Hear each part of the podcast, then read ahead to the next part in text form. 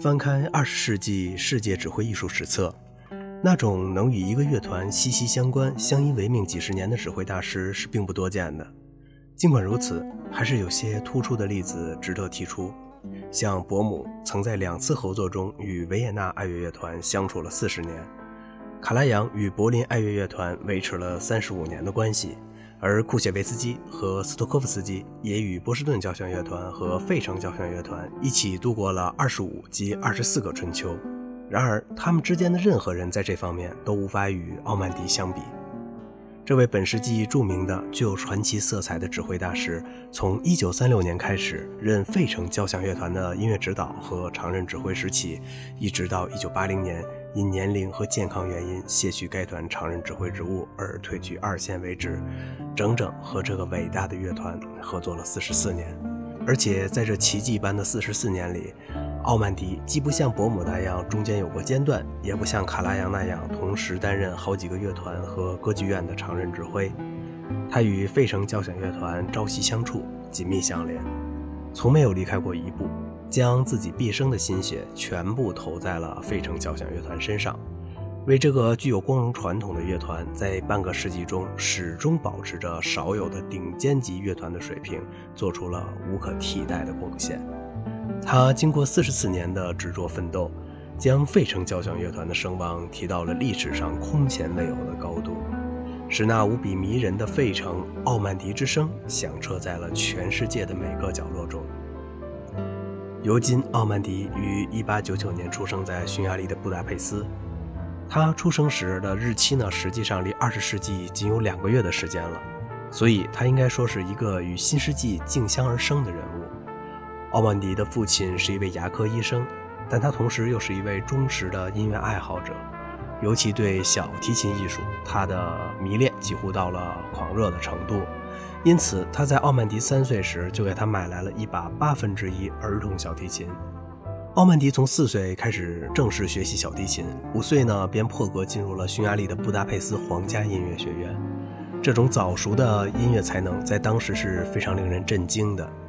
奥曼迪在校期间曾跟随匈牙利著名小提琴家胡拜和著名作曲家柯达伊学习小提琴和音乐理论。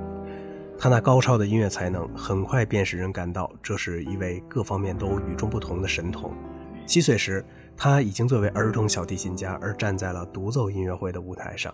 十六岁时，便以优异的成绩从音乐学院毕业了。第二年，他又被母校聘为该校最年轻的教授。奥曼迪在二十一岁以前一直是以小提琴家的身份活跃在音乐舞台上的。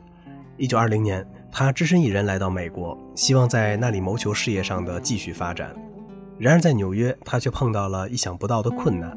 由于他人地生疏，没有人为他举荐和提拔，使得他在相当长的一段时间里失业了。但事情总有柳暗花明的时刻。一天，一位在美国扎下基业的匈牙利同胞，无意中在纽约的大街上遇到了这位穷困潦倒的音乐家。当他了解到奥曼迪目前的窘境以后，很同情他的不幸遭遇。于是便把他介绍到了首都剧场的乐队中去工作。这是一个主要为当时无声电影进行伴奏的乐队。奥曼迪在经过考试以后，便被乐队正式录取了。有了职业干的奥曼迪如鱼得水，很快便在这里显露出了非凡的才华。他从小提琴演奏员席位的后排，很快便升到了首席的位置，成为这个乐队中最重要的骨干。后来，在一次音乐会演奏之前，奥曼迪忽然被通知要在十五分钟后代替生病的指挥上台指挥柴可夫斯基的一部交响曲。这个突然而又急迫的事件，无意中将奥曼迪推上了指挥家的艺术之路。奥曼迪从这次指挥中一下子发现了一种新的灵感。他后来曾对人说道。那次演出一下改变了我的人生道路。我发现乐队这件新乐器比小提琴更加丰富和得心应手。从这以后，奥曼迪便多次指挥这个乐队进行演出，直到1925年，他便正式担任了这个乐队的常任指挥。1931年，奥曼迪遇到了一个良好的时机。这一年，他继指挥家威尔布鲁赫之后，担任了美国明尼阿波利斯交响乐团及后来的明尼苏达交响乐团的音乐指导与常任指挥。在这段时间里，奥曼迪充分显示出了其巨大的能力和过人的才干。他勤奋的工作，大胆的改革，几年的时间便使这个乐团产生了惊人的变化。开创了该团建团史上的第一个黄金时代，并且一跃而成为美国的一个很有影响的重要交响乐团。一九三六年，奥曼迪离开了明尼苏达交响乐团，来到了列于美国五大交响乐团之一的费城交响乐团中担任副指挥。当时主要是给指挥大师斯托科夫斯基当助手。一九三八年，斯托科夫斯基辞去了费城交响乐团的常务指挥的职务，于是奥曼迪便顺理成章地成为这个乐团的新任常务指挥。从此以后呢，这位日后备受人们尊敬的大师就再也没有离开过费城交响乐团。奥曼迪与费城交响乐团的接触，其实早在1931年就开始了。这次接触还是一个非常有戏剧性的偶然事件。当时，指挥大师托斯卡尼尼是费城交响乐团的客席指挥。一次，托斯卡尼尼在开音乐会前突然病倒而不能上台指挥，于是音乐会负责人便临时将奥曼迪请来代替托斯卡尼尼。由于当时的听众都是冲着托斯卡尼尼而来的，因此得知托斯卡尼尼因病不能上台，而要由一位年轻的小伙子来代替他出台时，大家的心情都很不放心。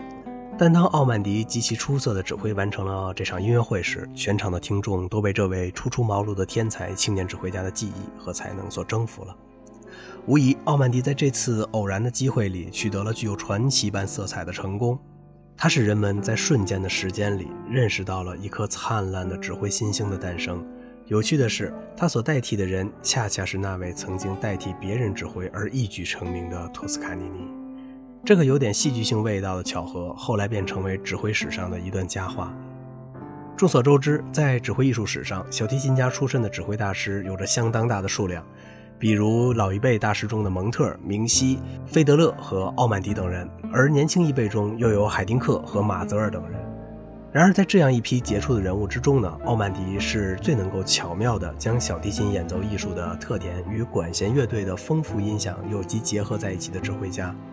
首先，他以优秀小提琴家的敏锐听力，特别是对于音色的强烈辨别和控制能力，将管弦乐队的色彩调配得异常吸引人。然后，他又以当时作为乐队小提琴演奏员时所获得的大量乐队知识，将管弦乐队中的各种肢体和层次训练和安排得非常得体和舒心。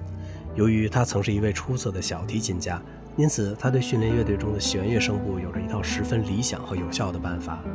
他的这种能力和方法，曾使费城交响乐团的弦乐产生出一种光滑透明、延绵润泽的音色，其亲切感人的韵味是难以用语言来表达的。此外，他对弦乐的音准要求也非常的严格和苛刻。他很清楚如何在弦乐的特殊律感上找到最舒服的调式感觉，因此，在他担任费城交响乐团的常任指挥时，该团的弦乐音准曾在世界上极其闻名。这一切都与他曾是一位小提琴家有着必然的联系。然而，奥曼迪最终却成为指挥大师，而并非小提琴大师。这一点对奥曼迪来说，也许是偶然而幸运的；但对于他的父亲来说，却不能不说是一个非常遗憾的结局。这位终身迷恋小提琴艺术的老先生，对于他儿子最终没有选择小提琴为职业，始终耿耿于怀。这里仅举一个有趣的小例子，便非常能够说明这个问题了。有一次。奥曼迪与著名小提琴大师席盖蒂在布达佩斯合作举行了音乐会。音乐会是由席盖蒂拉协奏曲，奥曼迪指挥乐队协奏。音乐会虽然取得了很大的成功，但奥曼迪的父亲却很不高兴。他在回家的路上气哼哼地对奥曼迪说道：“你应该告诉那些欢呼的人们，小时候你不好好练琴，我是怎么打你屁股的。我真后悔，当初我要是打你屁股再狠一点的话，那么今天就应该是你拉小提琴，而他指挥了。”其实，奥曼迪走上指挥家的道路，从现在的角度上来看，应该是一个明智之举。他作为一名指挥大师的才能，的确是比他作为小提琴家的才能要更高一些。这一点，历史的结论已经做了充分的证明。奥曼迪是一位态度和蔼和亲近的指挥家，他和乐队队员们的关系很融洽，总是能够以艺术家的同等地位相处。这一点，他与托斯卡尼尼、赖纳和塞尔等人有着明显的区别。美国指挥家罗伯特·雷诺德斯在观摩完奥曼迪的一次排练后说道：“当排练开始时，奥曼迪很随和和友好地走上指挥台，中间有时还要弯下腰与某位乐手悄悄地说上几句话，然后便投入到一种充满轻松氛围的排练中。在排练时，大家之间的关系是一种志同道合的关系，有时还会从乐队中传来阵阵舒心的笑声。”我感到我观摩到的是一个大家都深深投入在一种愉快而熟悉的事业中而最融洽的集体。奥曼迪在训练乐队的方法上给人的印象是非常深刻的。在排练时，他的细致和耐心，以及生动的、带有明确诱导性的提示，时时刻刻都在调动着全体乐队队员的音乐创造性，使整个乐队在音乐的理解上很快与他本人保持协调、整齐和一致，从而取得了十分完美的艺术效果。罗伯特·雷诺德斯在谈到奥曼迪排练普罗科菲耶夫的古典交响曲时说道：“从这部熟悉的作品一开始，人们马上就感到了奥曼迪对这部作品的深刻理解。”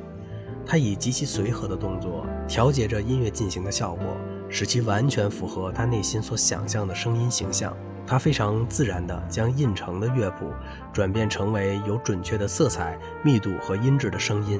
他像是在用指挥手势来刻画着一位熟悉的老朋友。奥曼迪的主要指挥风格是淳朴、精致、细腻和富有光彩。他对于精美润泽的音色和感情丰富的歌唱性都有着敏感的要求和内在的体验。从指挥曲目上来看，他是一位广博性的指挥家。但再从中仔细地观察一番，便能够体会到他对俄国作品的偏爱。在这些出色的俄国作品中，他找到一种能够与他内心感情进行直接交流的东西。一般来说，他对于柴可夫斯基、鲍罗丁。拉赫玛尼诺夫、普罗科菲耶夫和肖斯塔科维奇等作曲家的作品有着极其深刻的理解和精辟的演示。他在晚年即将卸去费城交响乐团常任指挥的一次告别音乐会上，以八十二岁的高龄指挥华盛顿国家乐团演奏了他的拿手曲目——拉赫玛尼诺夫的第二交响曲。在那次音乐会上，他以极大的毅力向人们展现了他那似乎又年轻了的艺术魅力。他指挥的拉赫玛尼诺夫的交响曲，以无懈可击的艺术魔力，强烈地震撼着人们的心灵，使人们再一次感受到了他那永恒的精神与崇高的品德。奥曼迪在其辉煌的指挥生涯中，与费城交响乐团合作灌制了四百多张优秀的唱片，